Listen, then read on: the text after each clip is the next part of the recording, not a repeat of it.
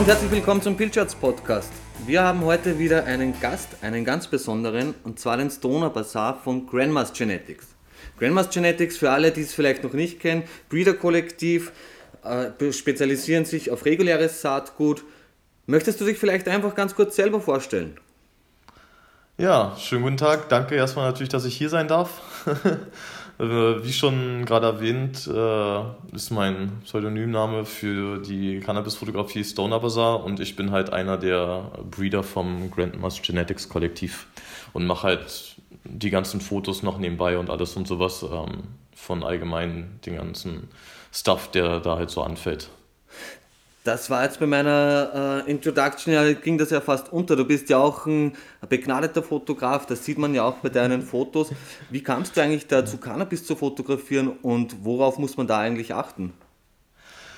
Äh, ja, das ist, das hat sich ehrlich gesagt irgendwie so, also das ist natürlich auch von der Leidenschaft äh, in Beruf so übergegangen. Das, das war fast ja, dem Zufall verschuldet, könnte man fast so sagen. Also natürlich habe ich schon probiert, irgendwo ähm, Anschluss oder Anklang im, im Markt zu finden, sozusagen.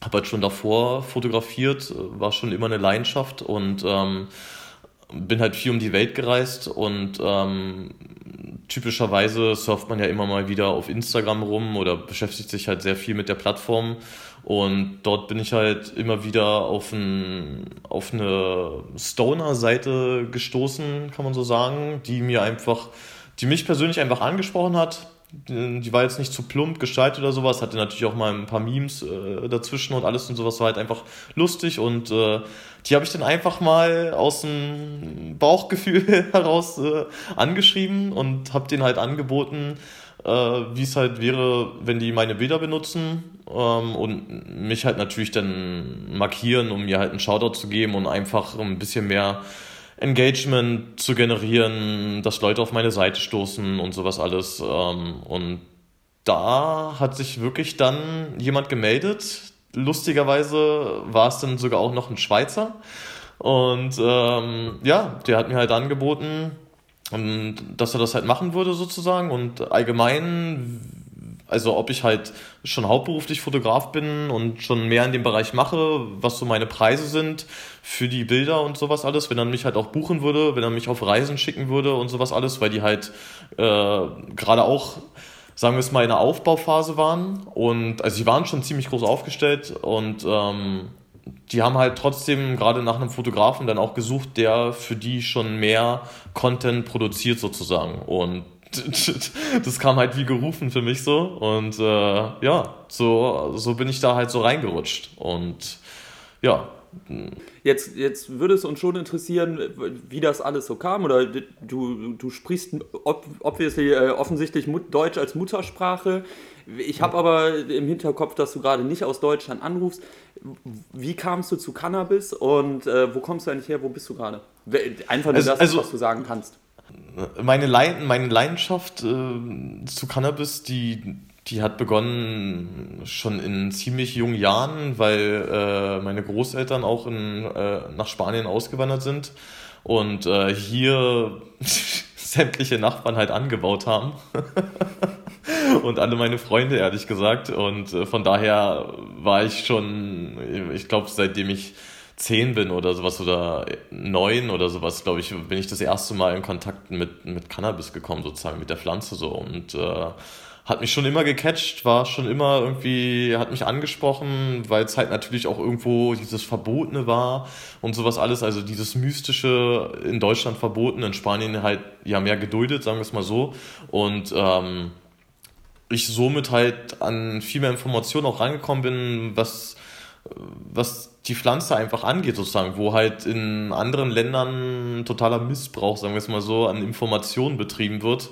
Und äh, ja, so, so, so, kam das halt. Ne? Und jetzt als Fotograf mit einer Leidenschaft für Cannabis, worauf kommt es dir da beim Fotografieren von Cannabis an? Also worauf versuchst ja, auf, du zu achten? Ja, auf jeden Fall natürlich auf saubere Qualität, also ganz klar. Das, das ist zum Beispiel auch so eine Sache, die ich über die Jahre am Anfang, ähm, wo, wo ich mich erst so richtig mit eingefunden habe, zum Beispiel als ich halt für diese eine Firma gearbeitet habe und ich halt oft nach Amsterdam, Barcelona und in die Staaten und sowas geflogen bin, um halt unterschiedliche Sorten zu fotografieren, speziell halt aus Coffeeshops. Ähm, da hatte ich halt immer ein gewisses Budget von der Firma zur Verfügung gestellt bekommen und ähm, habe dann halt ein, mit, mit einer Liste dazu sozusagen, um halt eine Datenbank äh, für eine Daten, also Bilder anzusammeln, die dann später für eine Datenbank dienen sollten, wo dann halt natürlich auch äh, Informationen zu den einzelnen Strains geschrieben werden, Reviews und das alles und sowas, wenn dann halt das Ganze noch verkostet und sowas. Und ähm, da ist mir dann, also am Anfang war es natürlich alles richtig Highlife und sowas, war, war, natürlich ein, war natürlich eine super Sache, aber nach einer Zeit hat man halt dann auch schon so mitbekommen, was so die Unterschiede sind von der Qualität her und was das halt alles schon so ausmacht. Und wenn ich mir heutzutage dann auch ein paar der Bilder anschaue, dann merke ich schon, dass da manchmal echt ziemlich kritische Buds auch dabei waren, die halt aus Coffeeshops kamen, wo ich mir halt denke, da war irgendwie nicht so die sauberste Qualitätabnahme. So, ne? Also um, um, um, umso mehr man halt die Pflanze fotografiert und sich mit der beschäftigt, äh, findet man ja auch früher oder später heraus, wie irgendwelcher Schimmel und sowas aussieht oder wie man sofort erkennt, ob eine Pflanze gezwittert hat oder ob da halt irgendwelche Seeds drin sind und sowas dergleichen. Ne? Boah, das kenne ich. Ich war mal auf einer Messe und habe einen neuen Katalog von meinem damaligen Arbeitgeber vorgestellt. Und dann war da ein äh, Blütenbild drin, was ich schlag so durch den Katalog. Kunde steht vor mir, blätter mit dem da durch, zeige ihm so Sorte für Sorte. Und dann meinte er plötzlich so, ja, aber die Pflanze hier schimmelt. Ich so, wie, die schimmelt? Das war, keine Ahnung, meine zweite Messe oder so und ich kannte mich wirklich noch nicht besonders gut aus. Und dann mhm. hat er recht, ne? weil sah man halt an einer Pflanze einfach hart den Schimmel aus dem Foto rauskommen und das hatte keiner gemerkt, bevor der Katalog gedruckt wurde. Ja, ich habe auch schon bei anderen Leuten, ich will jetzt nicht die Namen nennen, aber auch sehr große Samenbanken, habe ich auf der Webseite irgendwelche Badbilder gefunden, wo halt auch irgendwelche Haare mit drinne kleben und alles und sowas, ne? Die ich dann halt auf der Messe auch darauf aufmerksam gemacht habe und meinte, ey, hier bei dem Bild solltet ihr vielleicht nochmal rübergehen oder das austauschen oder so, aber ich habe es euch gerne auch in Rot sogar eingekreist und per Mail geschickt, welche Stelle ihr vielleicht nochmal nachbearbeiten solltet oder, keine Ahnung, vielleicht einfach irgendein anderes Bild nutzt. Kommt, kommt nicht immer gut an sowas. Aber äh, die Leute, die halt äh, schon auf Qualität Wert legen, die wissen sowas auch wertzuschätzen, sage ich dir ganz ehrlich. Ne? So. Natürlich. Die bedanken Sehr sich cool. da. Hammer, ja. Hammer. Ich habe mir auch deine Bilder gerade parallel ein bisschen reingezogen, sind wirklich der Hammer. Also äh, großen Respekt dafür an dieser Stelle. Vielen Dank. Du Vielen bist Dank. ja auch Teil des Brüderkollektivs Grandmas. Woher kam da eigentlich die Idee dazu? Ja, das Grandmas, äh, Genetics, Grandmas Genetics Kollektiv äh, ist mit der Intention äh, entstanden, dass wir alle, sagen wir es mal, oder halt ein großer Teil ja schon eine Oma hatte oder hat, die immer in, in überwiegendem Maß sehr großzügig ist und halt sich immer gerne um einen kümmert und sowas alles. Und ähm, die Vision hinter dem Kollektiv ist halt einfach, Leute an die Hand zu nehmen und denen zu zeigen, wie man mit der Pflanze umgeht. Und vor allen Dingen das nicht in einem komplizierten Sinne, sondern schon in einem einfachen Sinne. Und vor allen Dingen denen halt auch Genetiken zur Verfügung stellt, die halt einfach leicht handzuhaben sind. Also egal, ob du jetzt jung oder alt bist oder sowas, ähm, ob du jetzt einen grünen Daumen hast oder nicht, im Grunde na klar, die Keimung, die musst du schon irgendwie hinbekommen. ja, ohne dass ich jetzt hier jemanden dazu ermutigen will oder sowas, das zu tun. Ja, je nachdem, in welchem Land man halt lebt, kann man das halt machen oder nicht. Aber die Vision dahinter ist halt einfach, Leuten die Pflanze näher zu bringen und vor allen Dingen saubere, gute, stabile Genetik mitzubringen, sozusagen. Oder an den Mann zu bringen. So. Ja, also die Philosophie und gefällt mir ja sehr gut, erinnert mich ja auch zum Teil an Pilchards. Ich selbst komme ja aus einem Land, wo man äh, Samen zum Keimen bringen darf. Bei uns in Österreich ist ja nur die Blüte oder das Trennen der Blütenstände äh, illegal. Von dem her so Sachen wie Leute bei der Keimung an die Hand zu nehmen, das machte mir früher irrsinnigen Spaß, weil wenn jetzt jemand ganz neu in die Materie eintaucht, dann kann man ja viel erzählen über die Keimung. Wenn man das aber nicht selber äh, mindestens vier, fünf, sechs Mal gemacht hat, ja, mhm. dann, dann ist das einfach äh, Neuland. Ja, also da gibt es ja auch unterschiedliche Methoden. Ne? Also das ist ja auch so, da viele raten ja zum Beispiel auch davon ab, dass man das halt unbedingt in dieser Taschentuchmethode macht und sowas, weil dort halt schon die Wurzel irgendwo geschädigt werden kann. Ja. Äh, Im Gegensatz dazu, wenn du halt straight to soil machst mhm. sozusagen, also den Samen wirklich direkt in den Boden, wo also einen halben Zentimeter oder sowas sagt man da, oder manchmal einen Zentimeter oder so, ähm, so dass halt schon noch das Licht so durch diese obere Schicht der Erde ein bisschen durchdringen kann und dem Samen halt das Signal gibt, wo ist sozusagen die Sonne. Sollte man jetzt im Indoor-Bereich das tun, im Outdoor-Bereich gibt es ja die Sonne so, da muss man sie ja nicht imitieren. Aber ähm, da ist es halt so, wenn der halt direkt in der Erde drin ist, dann kann sich die Wurzel ja automatisch direkt viel besser entfalten bei der Keimung, indem sie halt nicht auf eine Platte stößt sozusagen, wo dann die Wurzelhärchen beschädigt werden, eventuell, wenn du es halt aus dem Taschentuch dann irgendwie nochmal rausnehmen müsstest oder sowas, ne, da kann ja auch schon viel passieren oder infiziert werden oder was auch immer. Ne? Und ähm, wenn das halt direkt im Boden passiert, wie in der normalen Natur, ja. ne? wo halt die Samen dann bei einer bestäubten Pflanze auf irgendeinem Feld äh, ploppen die dann irgendwann raus, fallen auf den Boden und dann kommt das Unwetter, dann kommt mal Regen und dann keimen die halt einfach wieder und dann bohrt sich ja der Keimling oder die Wurzel des Keimlings auch einfach wieder in die Erde und sucht halt nach Nährstoffen, um dann halt die nächste Generation sozusagen. Sehr schön erklärt an dieser Stelle. Mein Sensei hat mir das damals äh, genau so erklärt, wie du jetzt das gerade gemacht hast. okay.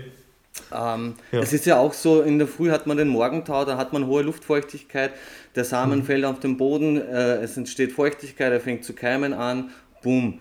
Woher dieser ganze Schwachsinn mit den Taschentüchern kommt, keine Ahnung. Ich glaube, also für für Leute, die sich zum Beispiel nicht zu viel Mühe machen wollen, jetzt da irgendwie, gehen wir jetzt einfach mal von einem 12er Pack Seeds aus oder sowas, ja. Und jetzt kannst du da natürlich zwölf kleine Töpfe vorbereiten, wo du die Samen da reinpackst und sowas, ne? Und äh, dann weißt du ja erstmal nicht, okay, dann gibt es auch noch die Leute, die ungeduldig sind und sowas, ne? Die wissen dann halt nicht sofort, okay, wie viele Keime jetzt da wirklich oder sowas, ne? Und oder habe ich den jetzt da zu tief reingesteckt, was auch immer.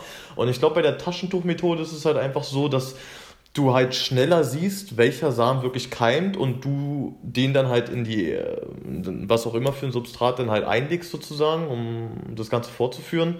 Ähm, da hast du halt einfach mehr die Gewissheit sozusagen, ne? Anstatt dass du halt da irgendwie zwölf Töpfe vorbereitest und dann kommt da, kommen bei sechs nur irgendwie, kommt da nur was nach einer Woche und dann weiß jetzt nicht so bei den anderen sechs, ja, kommt da noch was oder muss ich den Samen da jetzt irgendwie wieder rauspulen, äh, muss ich den Topf jetzt äh, wieder zurückschütten, die Erde irgendwo und sowas, weil ich habe das ja jetzt alles vorbereitet und so. Ich glaube, das ist da halt so das Bedenken, warum viele vielleicht diese Taschentuchmethode irgendwie so vorziehen, dass sie halt einfach mehr die Gewissheit haben, so von wegen, ey, die Samen haben auf jeden Fall gekeimt. Da ist ein sehr hohes Potenzial, dass wenn ich den jetzt äh, in die Erde stecke, so dass da halt auch wirklich was rauskommt. So.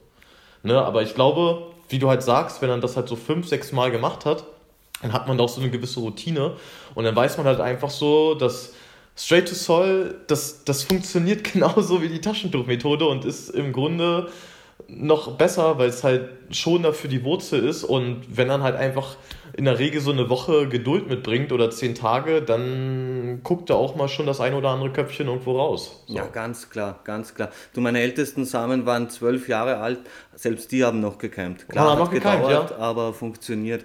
Du hattest jetzt auch glaub, so ein ganz schönes Stichwort und zwar Aufwand. Ähm, wir kennen ja selber auch einige Breeder, wir wissen selber, wie viel Arbeit da dahinter steckt. Erzähl doch mal so von einer typischen Arbeitswoche. Wie viel Zeit verbringst du bei den Plants und wie hoch ist der Aufwand?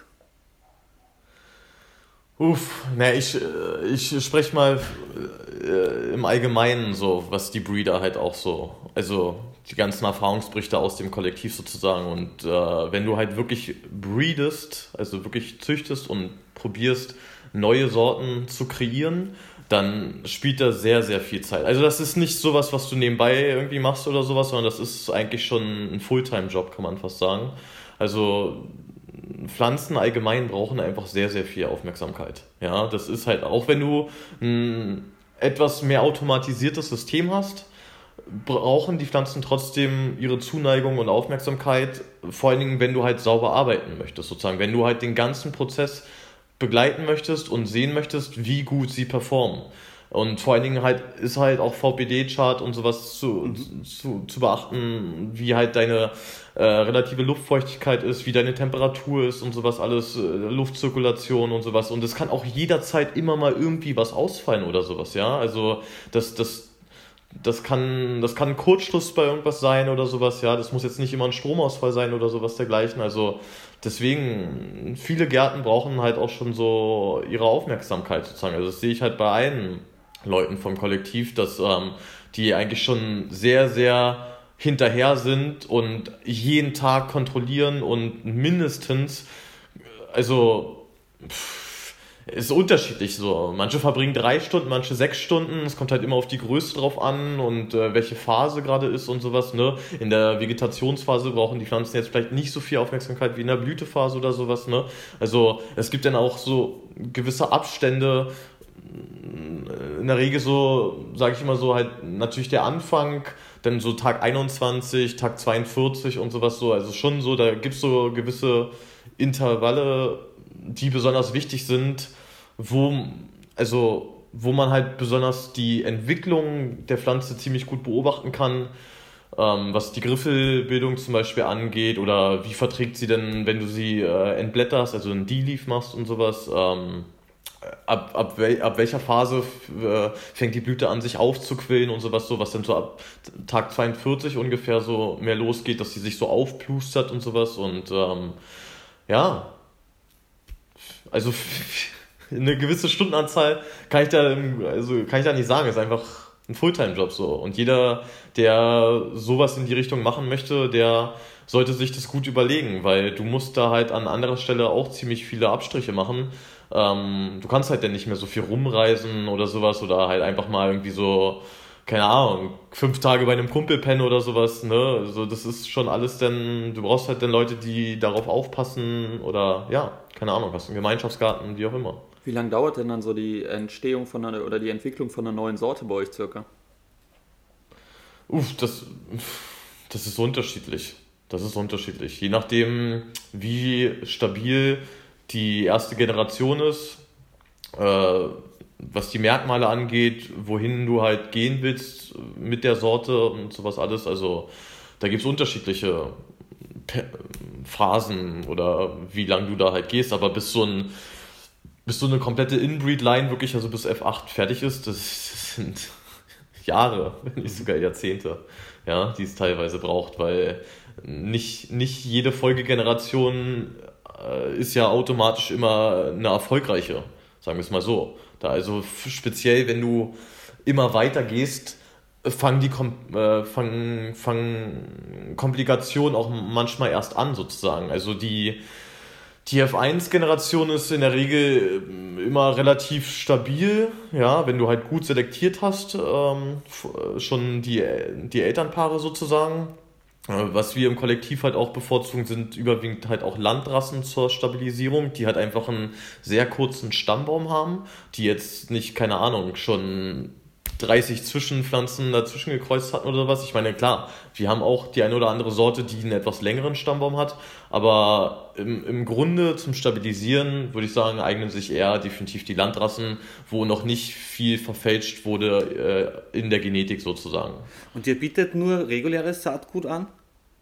Ja, also wir möchten halt, dass Leute mit unserer Genetik halt auch arbeiten können oder sowas, wenn sie halt zum Beispiel auch dann irgendwann mal ja, anstreben, ihre eigenen Sorten zu machen oder sowas in der Art.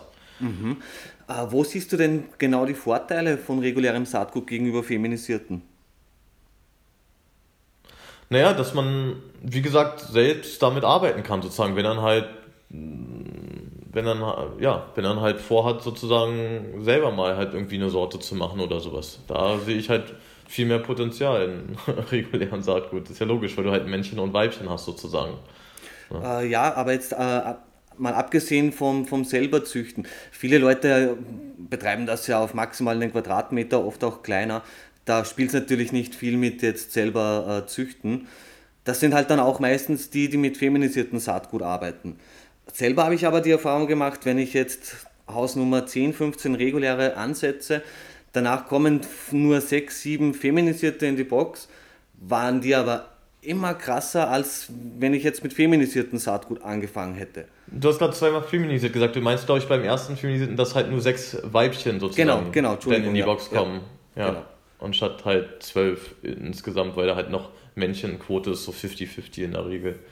Ja. Also ich kann natürlich verstehen, dass äh, manche Leute natürlich auch Angst vor regulären Saatgut haben, eben wegen dieser Ausfallquote, wenn sie jetzt nicht vorhaben, ähm, zu breeden oder zu züchten. Äh, da ist es natürlich dann schon mehr von Vorteil, wenn er dann halt irgendwie so auf feminisiertes Saatgut geht, dass man halt auf jeden Fall weiß, so, dass das halt alles weibliche Pflanzen wären, ähm, wenn jetzt keine Zwitter dabei sind oder sowas.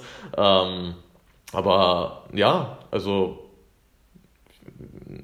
wie gesagt, reguläres Saatgut bringt halt einfach mit, dass äh, es in der Regel schon einfach allgemein stabiler ist, weil bei einem feminisierten Saatgut findet ja auch ein chemischer Prozess statt, also es ist ja eine Manipulation der Pflanze sozusagen. Du, äh, um feminisiertes Saatgut herzustellen, musst du ja eine Pflanze mit sich selbst äh, bestäuben, also reverse sozusagen machen.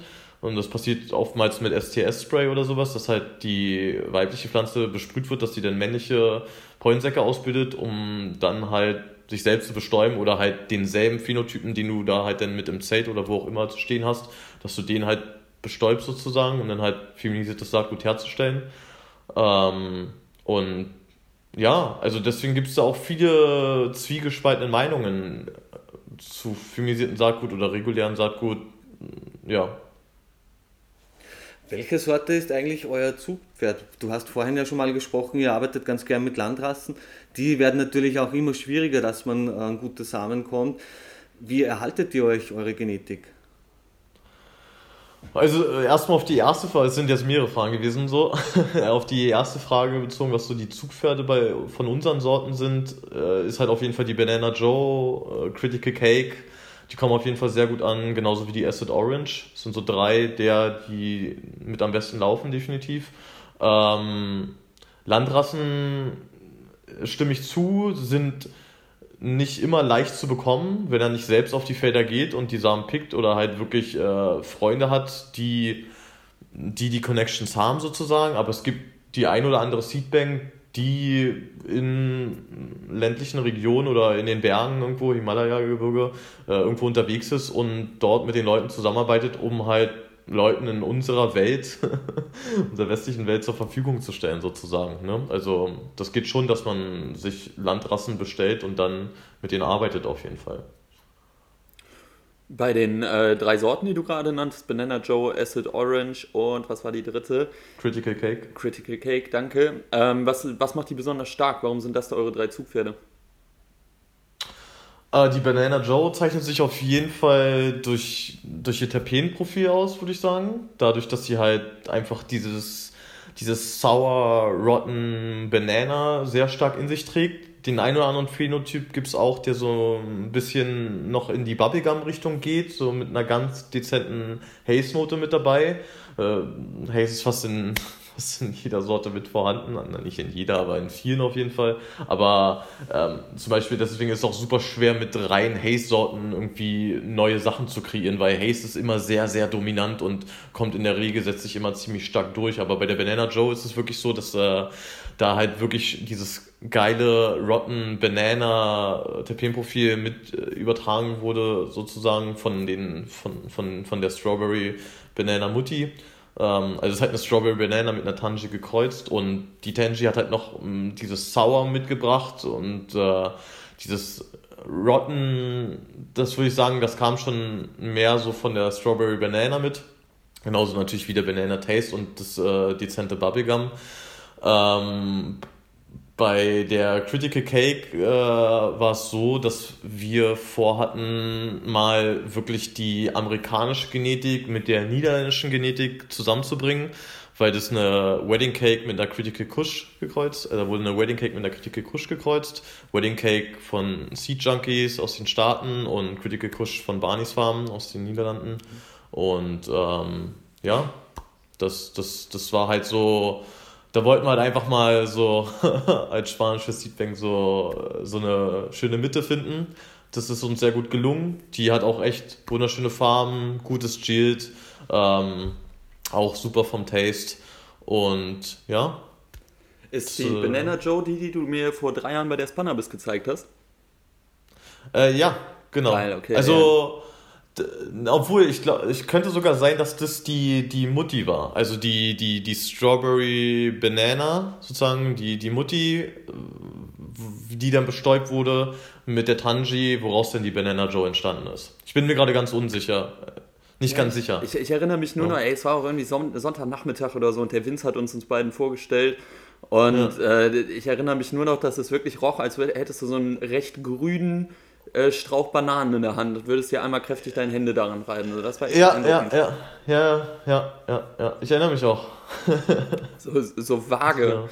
Ja, Spannerbis, äh, da, da werden wir uns ja auch mal wieder sehen, da freuen wir uns alle drauf. An der Stelle auch mal an alle, die zuhören und da hinkommen, sagt uns gerne Bescheid, wenn ihr kommt. Da würden wir uns doch sehr freuen, einige von euch mal zu treffen. Und jetzt reden wir hier seit bald einer halben Stunde über Grandma's Genetics und was bei dir Stoner Bazaar abgeht, haben aber noch gar nicht so richtig den Leuten erklärt, warum wir das alles machen. Das, es steht ja nun auch was an. Pilchards und Grandmas arbeiten schon seit langem äh, immer mal zusammen, helfen sich gegenseitig aus.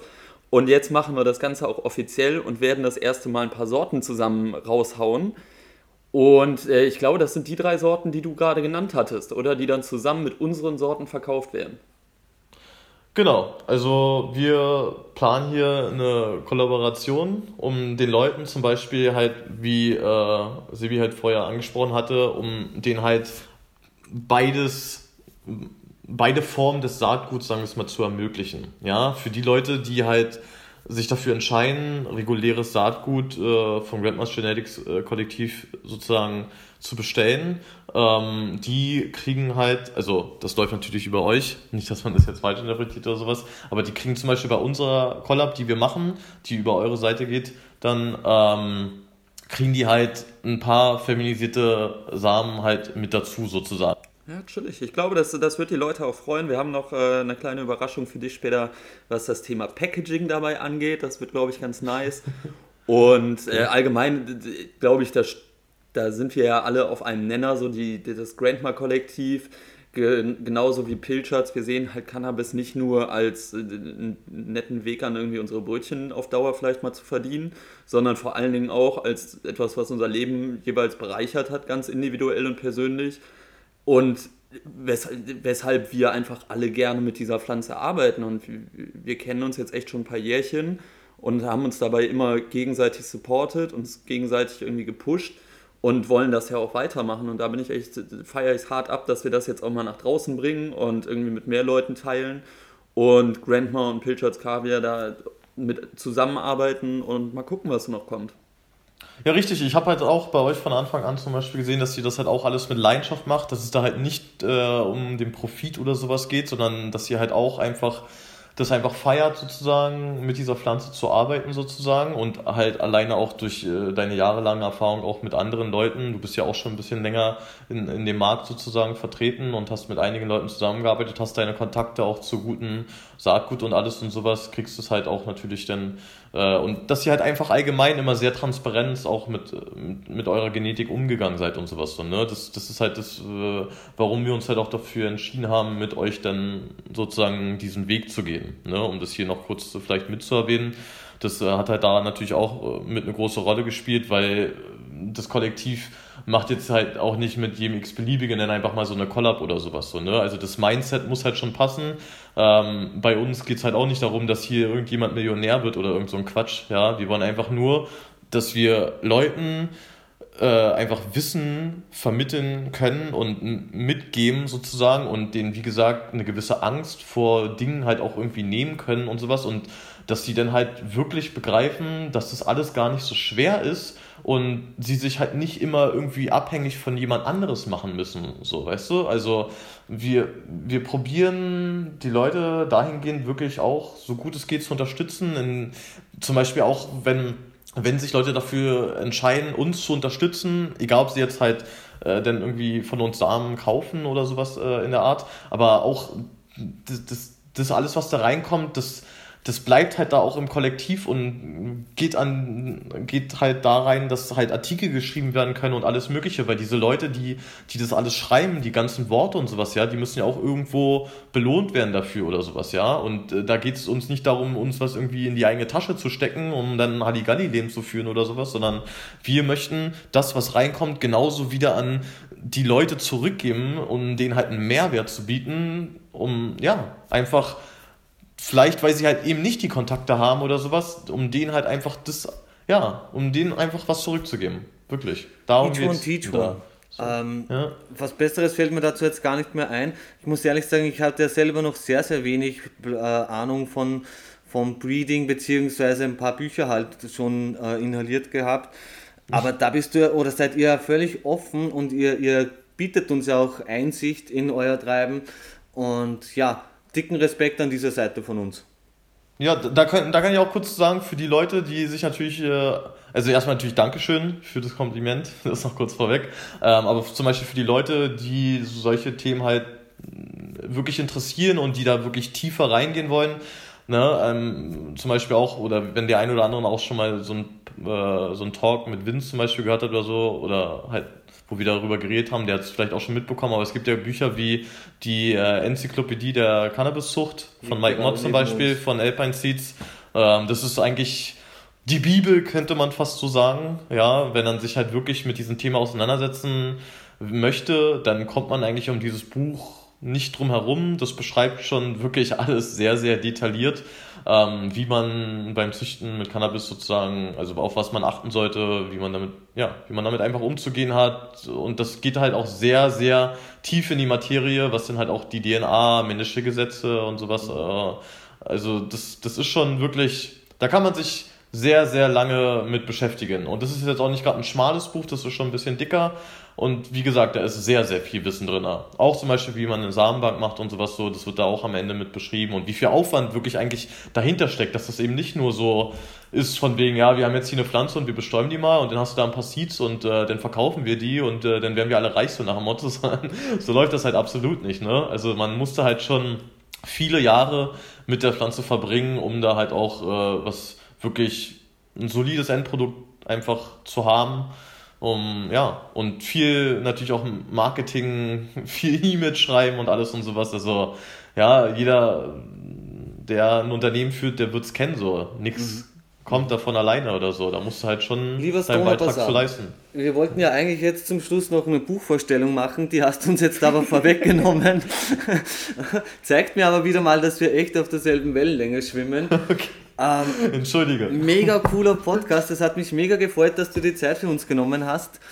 Wir würden uns natürlich auch mega freuen, wenn du mal bei uns an der Ecke vorbeischaust. Bist natürlich jederzeit herzlichst eingeladen. Vielen Dank, vielen Dank. Äh, an alle Zuhörer, Pilchards Kollabo dauert auch nicht mehr allzu lange. Da könnt ihr auch einiges von uns erwarten und von Grandmas natürlich. Und ja, Lukas, du vielleicht noch ein Schlusswort? Ich freue mich sehr, dass es jetzt mit euch losgeht, mit der ganzen Grandma Crew. Und äh, nochmal, ich kann es nicht abwarten, nächsten Monat auf der Spannerbis abzutanzen und da mal wieder alle Leute zu treffen, unter anderem euch, lieber Stoner Bazaar. Und wenn noch irgendjemand, der das hier hört, die oder der das hier hört, äh, da auch ist, würden wir uns selbstverständlich sehr freuen, euch dort zu treffen.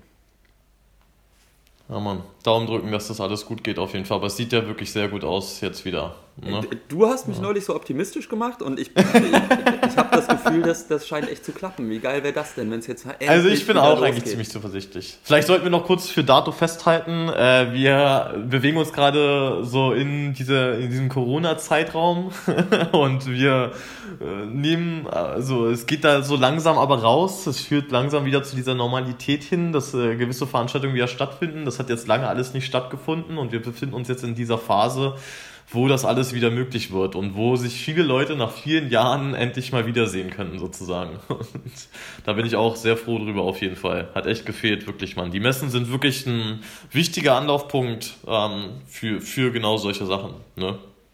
Alter, das wird so schön, ne, da mal wieder hinzugehen. Und ich, ich habe das jahrelang ja quasi nichts anderes gemacht. Ich war entweder zu Hause oder auf Messen das ganze Jahr über.